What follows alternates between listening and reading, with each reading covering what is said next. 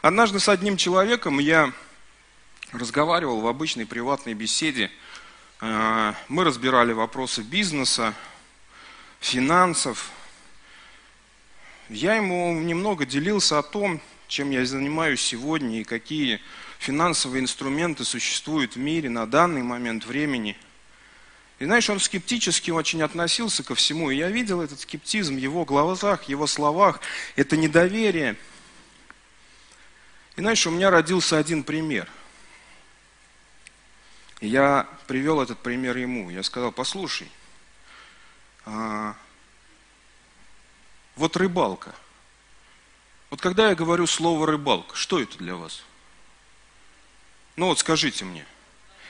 Или я вам говорю, «А, Сергей, поехали завтра на рыбалку. Что вот в твоих вот, ну, в, как бы в твоем восприятии, что это такое? Куда мы поедем? Что мы будем делать? Вот как? Ну вот, вот можете описать, про, ну кто может? Процесс. Вот что встает в голове? Я говорю, Анатолий, поехали завтра на рыбалку. Что это, Толь, для тебя? Бредень брать. Еще что-то. Оксан, поедем на рыбалку? Нет. Не поедешь. Хорошо. Оль, что будем делать там? Ну, ну, объясни процесс. Ну, что будем делать? Приедем, будем чай пить или что? Что? Каким образом? Червяки насаживать на что? На крючок. Удочка. У кого еще какие варианты есть? Рыбалка. Электроудочкой, сачок. Что еще? Динамит. Ну давайте не до беспредела уже. То есть, ну мы все-таки Божие творение, и мы... Сеть. Удовольствие. Конечно, конечно.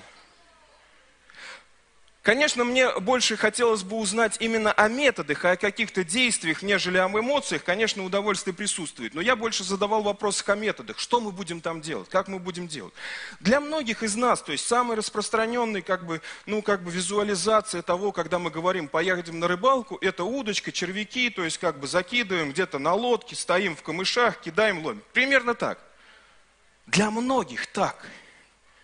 Но если я вам скажу, что мы поедем на рыбалку, мы будем просто плыть на лодке, а рыба сама будет прыгать к нам в лодку, вы бы поверили мне?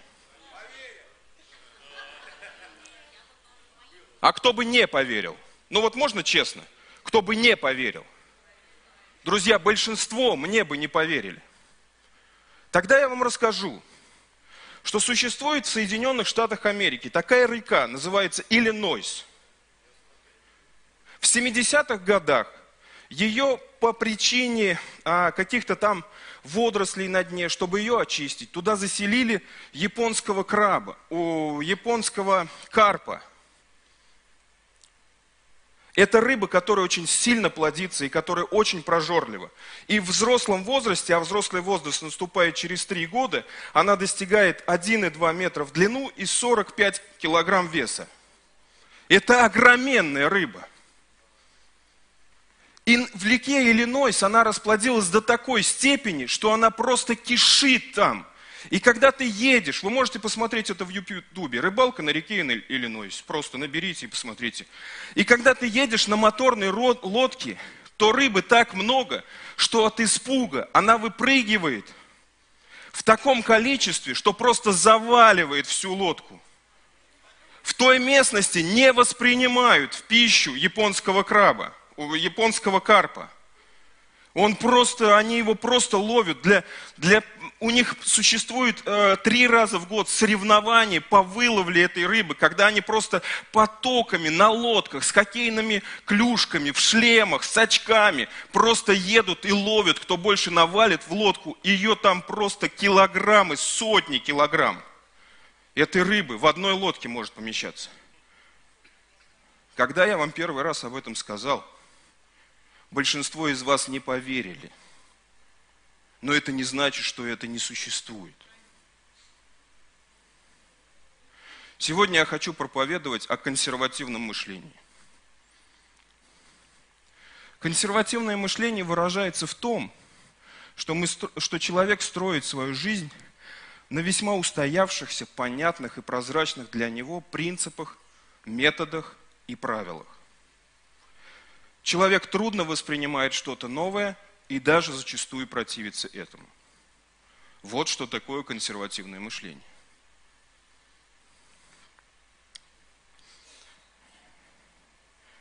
Хочу с вами прочитать одно место Писания.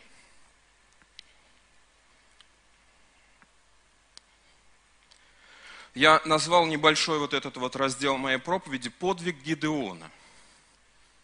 Вот еще вам один вопрос. Сегодня такой интерактивная проповедь. Вот еще один вопрос.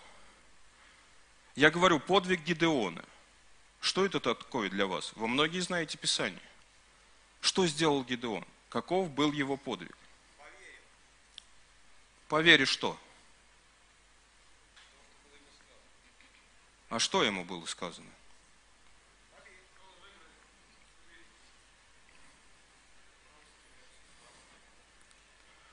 Не бойтесь не ответить неправильно.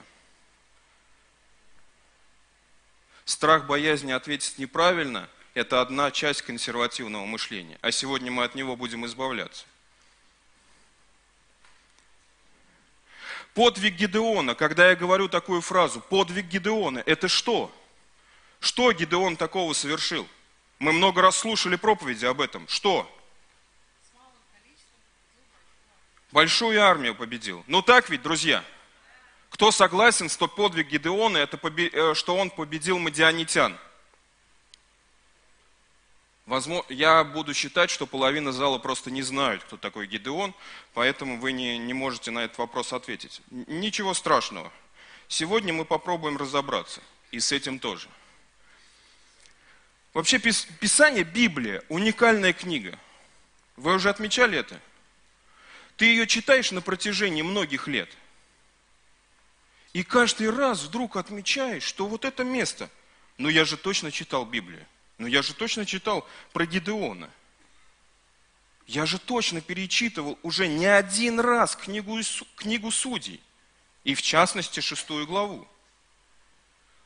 Но почему я только сейчас замечаю, что подвиг Гидеона, ну я во всяком случае говорю так, это не победа над манитянами, мадианитянами –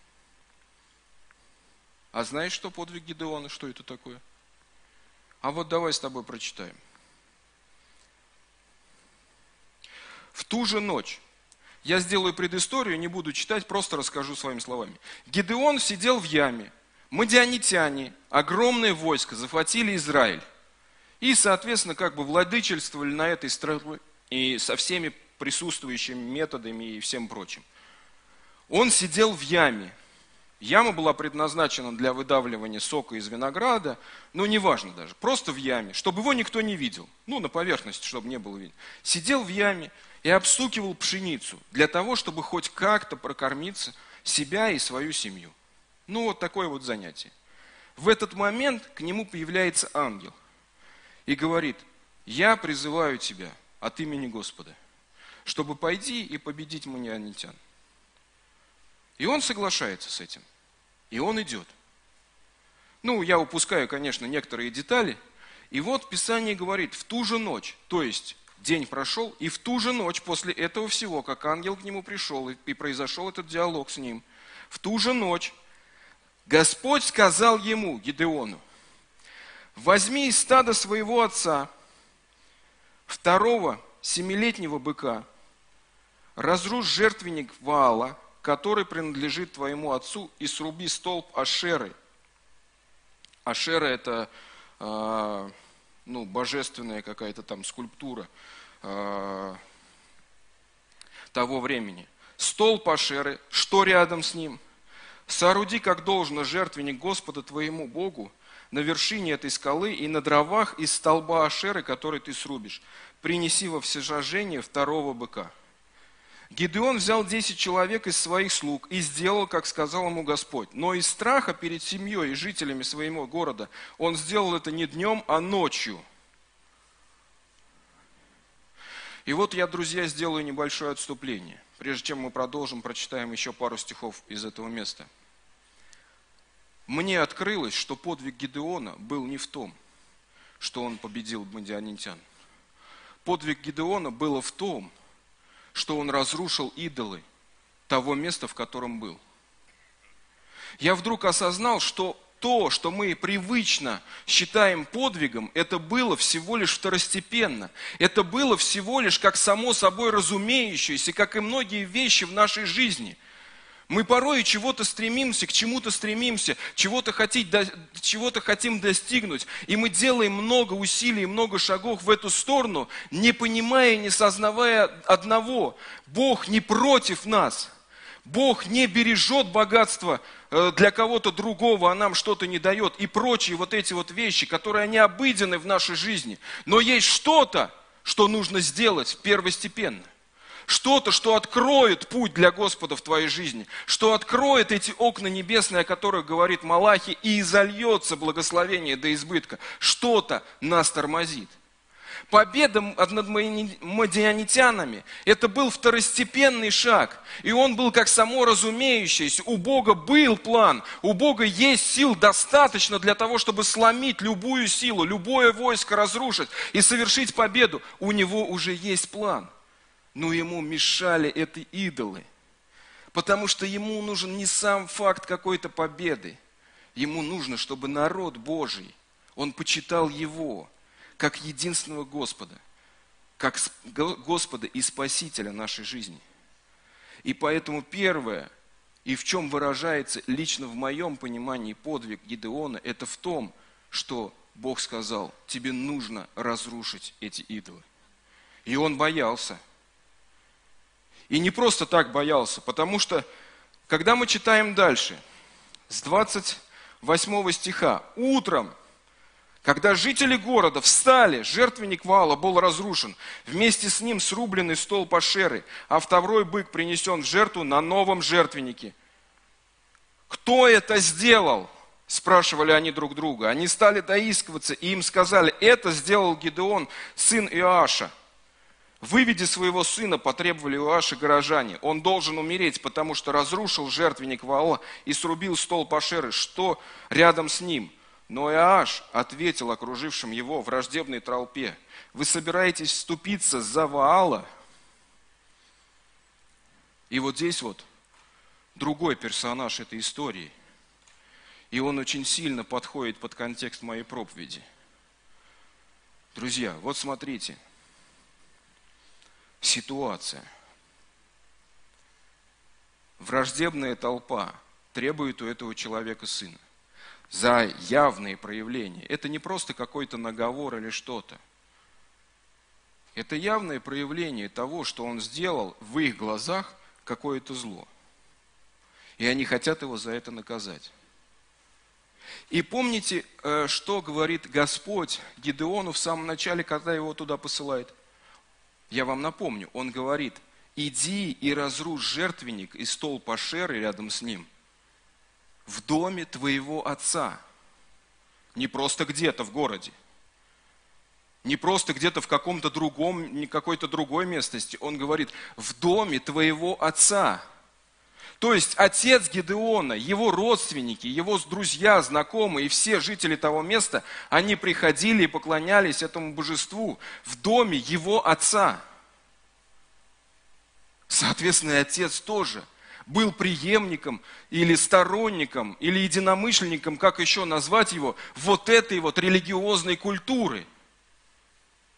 Я не думаю, что отец где-то сидел в стороне, если Бог так говорит про него.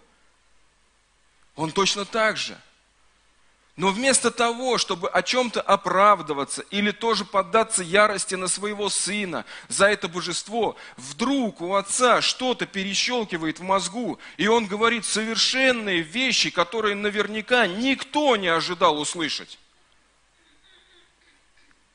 Он говорит им, вы собираетесь вступиться за Ваала? Он их спрашивает, вы что, вступиться за Ваала решили? Вы хотите его спасти?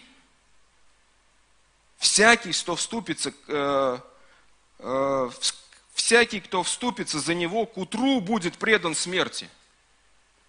Он наоборот. И этот человек явно имеет власть, явно имеет какое-то положение в обществе, и он это использует, но совсем с другой стороны. Он мыслит не так, как должен был мыслить. Он наоборот, говорит.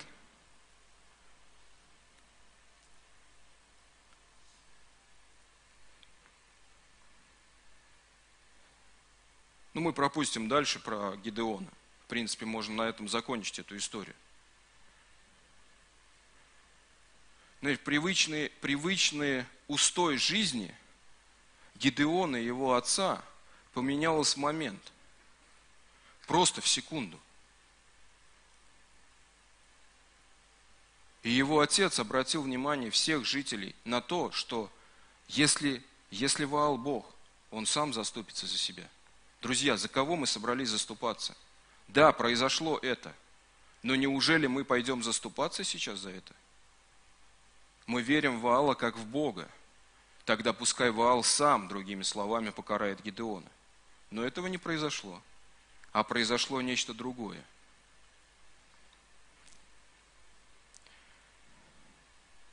Знаете,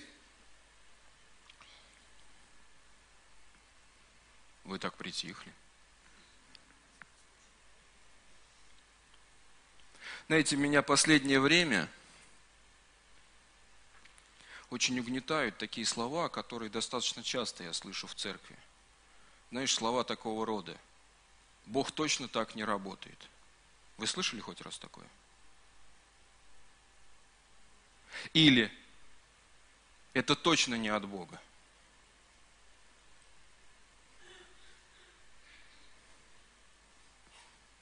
Бог так не действует.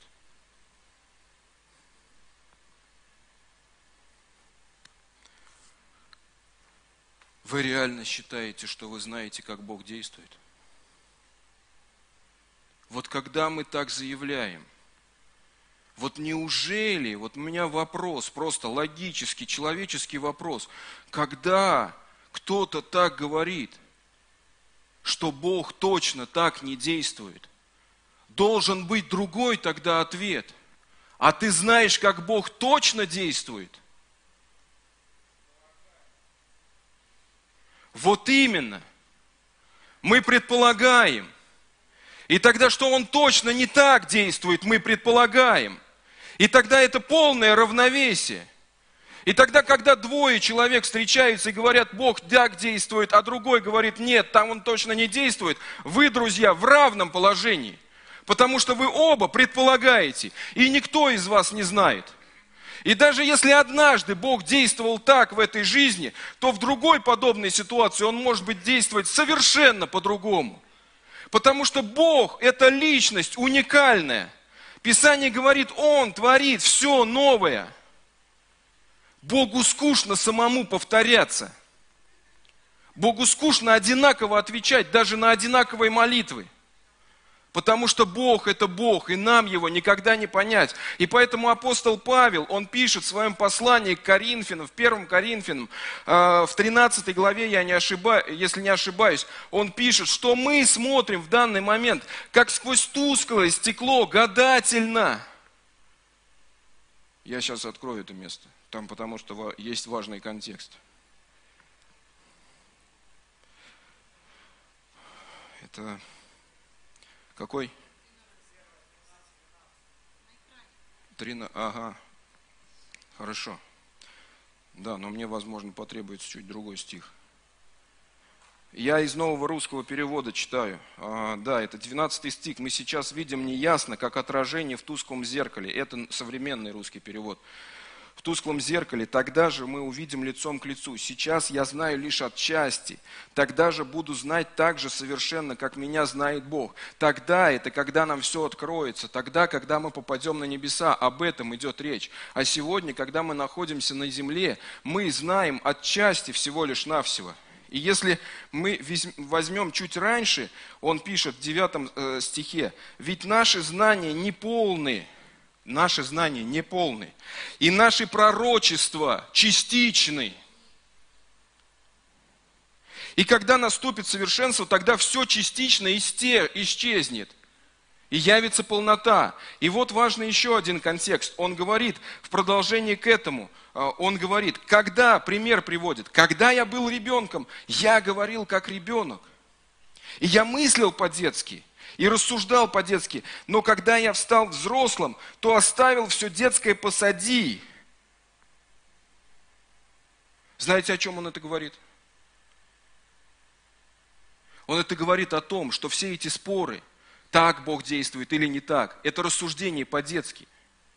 Это когда мы были детьми. Это когда мы только пришли в церковь. Это когда мы только столкнулись с Богом. Тогда, как Бог нам открывался, мы как бы по-детски рассуждали. Ну вот так вот действует Бог. И мы могли, знаете, по-детски так говорить. Вот так вот действует Бог. И с кем-то делиться, и даже отстаивать точку зрения. Но на ребенка мы всегда смотрим как на ребенка, даже когда он отстаивает свою точку зрения. Это нормально. Но сегодня, когда я стал взрослым, я должен понять, все это частично. Мой дар частично. Мои таланты частично. Мои откровения частично. Мои знания частично. Мои взгляды частично. Мои пророчества частичны. Мои видения частичны. Мои проповеди частичны. Моя философия жизни частична. Мои убеждения частичны. Но знаешь, части всего, части чего все это? Все это частичная часть большой церкви Божьей. И вот что важно, что каждый из нас, мы часть этой церкви. И поэтому я хочу, если я хочу, как взрослый человек, как духовный человек, войти в это совершенство, чтобы Бог открыл мне полноту всего, я должен стать частью и принести эту часть туда, где находятся другие части этой картины. А когда я начинаю говорить, это точно не Бог, это точно не от Бога, да Бог точно так не действует, друзья, это не более, чем размышления по-детски. И тот, кто меня сегодня слышит и понимает, да скажет аминь. И мне обидно, что аминь такой тихий. Давайте дадим Господу аплодисмент.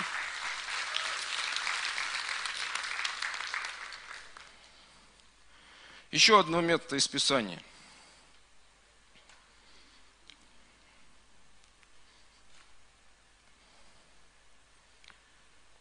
Откроем Деяние, 5 глава, 33 стих. Ну, с 33 стиха прочитаем. Тоже интересные проявления неконсервативных взглядов.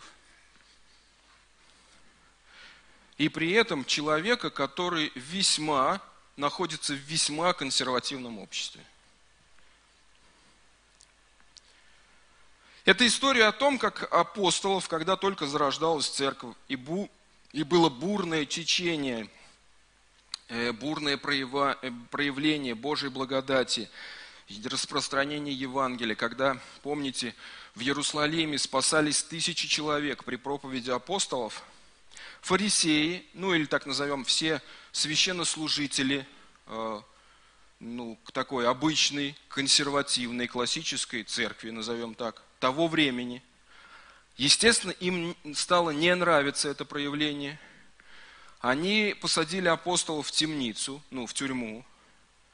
В тюрьме произошло чудо. Пришел ангел и открыл двери темницы, и вывел их всех, и сказал, идите и утром проповедуйте в храме снова.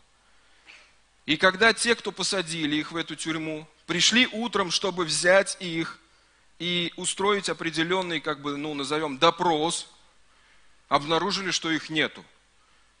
И что они вновь находятся там, откуда они их забрали. Они их опять забрали и снова привели к себе на совет. И вот происходит этот совет, называется Синдрион, когда много священнослужителей сидят, и они обсуждают какой-то вопрос. И вот пригласили этих э, людей, апостолов, и спросили, почему так происходит – и Петр этим людям, ну я не буду вдаваться, выдал просто чистое Евангелие. Просто чистое Евангелие. Услышав его, они вовсе не покаялись. Они вовсе не поверили. Потому что их взгляды не позволяли принять им это. Но они сделали следующее. 30, 30, 33 стих 5 главы Деяний. Когда присутствующие услышали это, то есть Евангелие, которое выдал им Петр, они пришли в ярость и хотели убить их. Но И вот здесь начинается самое интересное. Но тогда встал один из членов Высшего Совета Фарисеев по имени Гамалиил. Учитель закона, уважаемый всем народом. Он, первое, велел вывести этих людей из Синодриона. То есть сказал слугам, выведите их, чтобы они не слышали, что я сейчас хочу сказать этим людям. Их вывели, и он сказал, израильтяне, хорошо подумайте о том, что вы собираетесь сделать с этими людьми. Не так давно объявился некий Февда, выдавший себя за кого-то великого. За ним пошло около 400 человек. Но когда он был убит, то все его последователи разбежались, и все окончилось ничем. После чего был Иуда из Галилеи. Он появился во время переписи и увлек народу за собой много. Он тоже погиб, и его последователи рассеялись. Поэтому в данном случае вот вам мой совет. Если их начинание от людей, то оно обречено на провал. А если же оно от Бога, то вы не сможете их остановить, а лишь сами окажетесь противниками Бога. Ого! Я готов сказать аминь и дать аплодисменты Гималиилу. По мне это просто высшая мудрость. Друзья, ведь, ведь нас формирует как личность и делает людьми мыслящими наше окружение прежде всего. Я мыслю, как мыслит мое окружение. Вы знали это? Это обычные психологические факторы. И он находился в этом же окружении – он находился среди этих же людей, которые в ярости просто хотели прямо сейчас же апостолов порубать в клочья, потому что для них это было неприемлемо, для их мышления это было неприемлемые вещи, те, которые они говорили – они только недавно распяли Христа и решили, что все, с этим покончено. Но вдруг появляются люди, которые являются продолжение веры Христа. И им это не нравится. Их от этого очень сильно кидает в гнев и в ярость. Но встает среди них человек, который имеет мудрость от Бога и который не такой консервативный, как они. И говорит, ребята – я вам советую очень крепко подумать, прежде чем что-то делать с этими людьми. И приводит определенные факты. Друзья, вот оно неконсервативное мышление. Почему я сегодня говорю об этом? Почему я сегодня проповедую? Потому что я вижу, как порой вот этот консерватизм – нет, консерватизм здесь в данном случае неприемлем, потому что консерватизм – это одно из направлений политических взглядов. Как консервативное мышление, то есть как образ мысли, как образ рассуждения о во всей жизни человека. Как консервативное мышление порою не дает нам сделать правильные шаги в нашей жизни, в нашей вере, в нашей церкви – мы тормозимся на каких-то простых вопросах. Просто из-за того, что кто-то пришел и что-то предложил, что не вмещается в нашу голову. И знаете, я замечал, я давно в церкви, друзья. Давно. Я многое что видел. И я замечал, что иногда в церкви происходит то же самое примерно, что на Синедрионе, в этой истории. К сожалению. Да, у нас нет ножей и слава Иисусу. Но готовность кого-то разорвать, она где-то присутствует в нас. Почему? Почему? У меня большой вопрос. Я обращаюсь снова к Писанию, и я хочу снова процитировать апостола Павла, что, друзья, все эти размышления, правильно, неправильно, так надо делать или так, это всего лишь части, это всего лишь взгляд с какой-то иной стороны. Знаешь, хочется выразиться фразой из одного известного фильма, который я смотрел еще до уверования. Истина где-то рядом всегда. Мы не можем сегодня заявлять, что то или иное действие нашей жизни, то то или иное откровение, то то или иное убеждение является истиной. Потому что истина единственная, прозрачная и непоколебимая. Это то, что Иисус есть Господь. Это все, что можно говорить с точностью и с полной, стопроцентной уверенностью провозглашать. Всему, всему и всякому. Но все остальное – это взгляд со стороны. Все остальное – это части. Это части. Но, как я уже говорил, это части одной большой структуры, которая называется Церковь Божья. И поэтому очень важно, если даже я получаю какое-то откровение, водительство, видение или что-то еще, и я начинаю это делать, при всем при этом нужно сохранять свое место в церкви. Потому что это Господь дает тебе для того, чтобы дать очередную часть в церковь Божью. Но никак не огорчиться, не обидеться и уйти, выйти за рамки церкви и сказать, меня не поддерживает. Но в то же время, но в то же время, с другой стороны, нельзя сказать, что этот человек делает неправильно, что этот человек не так верит или не так поступает, потому что твой взгляд – это тоже всего лишь часть. И мы все находимся абсолютно в равных позициях. И как говорит весь мир, перед Богом мы равны. Мы равны перед Ним. Только Он судья – только Он может судить. Мы не имеем такого права. Мы равны. Поэтому наши взгляды, наши движения, наше понимание, они равны. Не надо никому ничего доказывать. Иди и делай то, что говорит тебе Господь. Цыплят по осени считают, судят по плодам. Принеси плоды. Но принеси плоды для Церкви Божьей. Потому что если ты пойдешь за плодами, чтобы доказать кому-то что-то, ты пожнешь другие плоды. Хочется сказать, наверное, в заключение,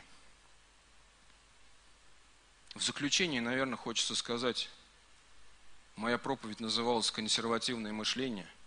Может быть, даже она неправильно называлась. Наверное, правильнее сказать «неконсервативное мышление». Потому что именно к этому я хотел вас вдохновить всех. И хочется, наверное, закончить такой простой фразой. Давайте не будем консервативными. Давайте будем креативными, как наш Господь.